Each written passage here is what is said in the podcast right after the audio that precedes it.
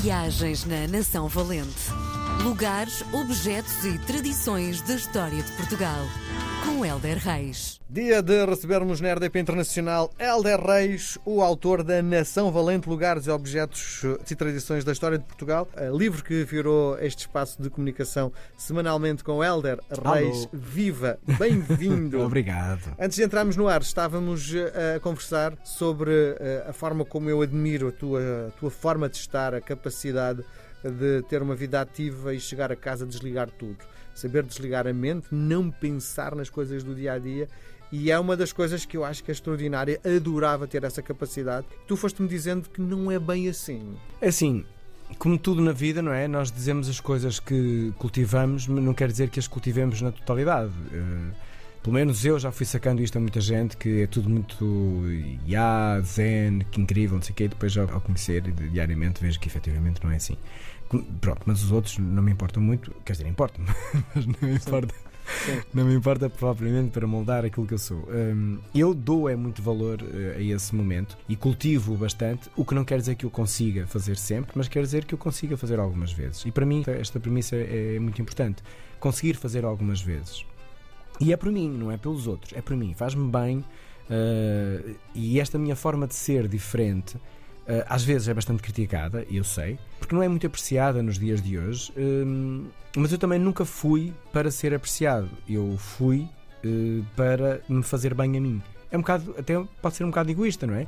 Mas a, a minha forma de ser e trabalhar a minha mente e trabalhar a, a minha atitude social hum, é, é, é- é orgânico. Percebes? Eu estava-te a dizer de, de- há coisas que, não- que o meu corpo não quer, fisicamente, comidas, bebidas e não sei o quê, então eu não como quando não quero. E quando quero, eu como. E a minha mente é a mesma coisa. Há alturas em que precisa estar calada e estar calado, precisa estar em contemplação e estar em contemplação. Acho que é um bocado ouvirmos o, o- o nosso corpo. E eu sou um péssimo meditador, portanto estou a anos-luz de, de muita gente que, que consegue essa prática. Mas uma coisa que eu quero muito é cultivar o silêncio, cultivar a contemplação, a Sim. observação. não é? Sim, também, se calhar, daí o teu lado de agricultor, não é?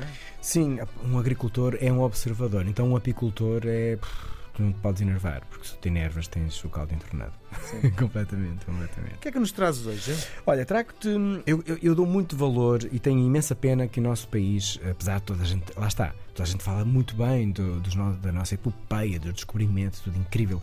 Mas, por exemplo, nós não temos um museu dos descobrimentos em condições. Eh, temos alguns, eh, pá, obrigado aos que existem, mas não temos um museu deslumbrante sobre os descobrimentos. Tu vais à Holanda, por exemplo, e tens um museu que te deixa a boca aberta hum, sobre a epopeia deles, não é? Por exemplo, eh, vais aos Estados Unidos, que nem têm história nesta área, não é? E eles próprios têm, Um museu. contam muita Sim. história universal e as saídas. No fundo, é enaltecer a nossa. Sim, a nossa identidade, Isso, sabes? a nossa Temos nacionalidade. tanto para mostrar e, e mais do que coisas, histórias, pessoas, rostos, dedicações, entregas à nação, que é uma coisa que hoje em dia nós não temos, nem politicamente, e temos muito pouco social. Politicamente acho que temos muito pouco, socialmente temos algumas pessoas.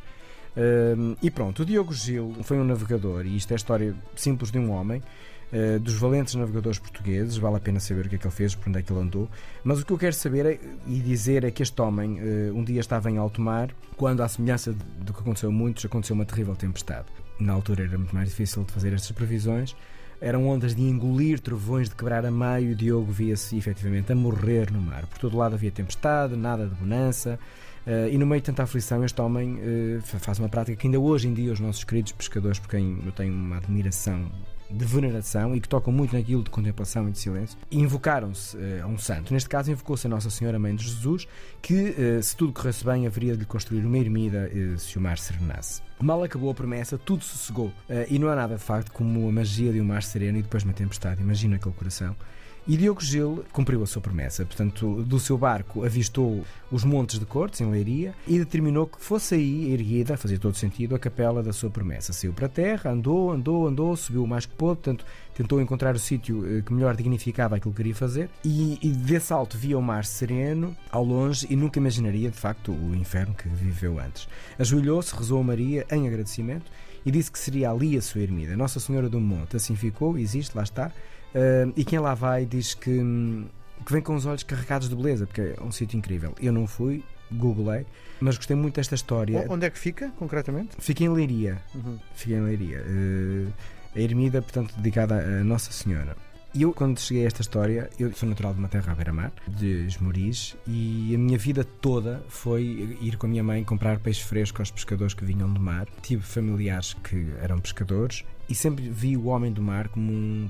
Eu li o velho e o mar e fiquei assim, meu Deus, que vida! E já fiz, graças a Deus, várias reportagens em alto mar durante muitas horas na pesca da sardinha, na pesca do povo. E é uma pesca mais fácil e apercebi-me que vida dura e que vida de devoção e de silêncio e de entrega. Então quis mesmo escrever este texto. Uh, em boa hora. Fez sentido. Muito bem. Nós voltamos a conversar na próxima semana. Um beijo grande, Helder. Beijinhos, obrigado. Viagens na Nação Valente. Lugares, objetos e tradições da história de Portugal. Com Helder Reis.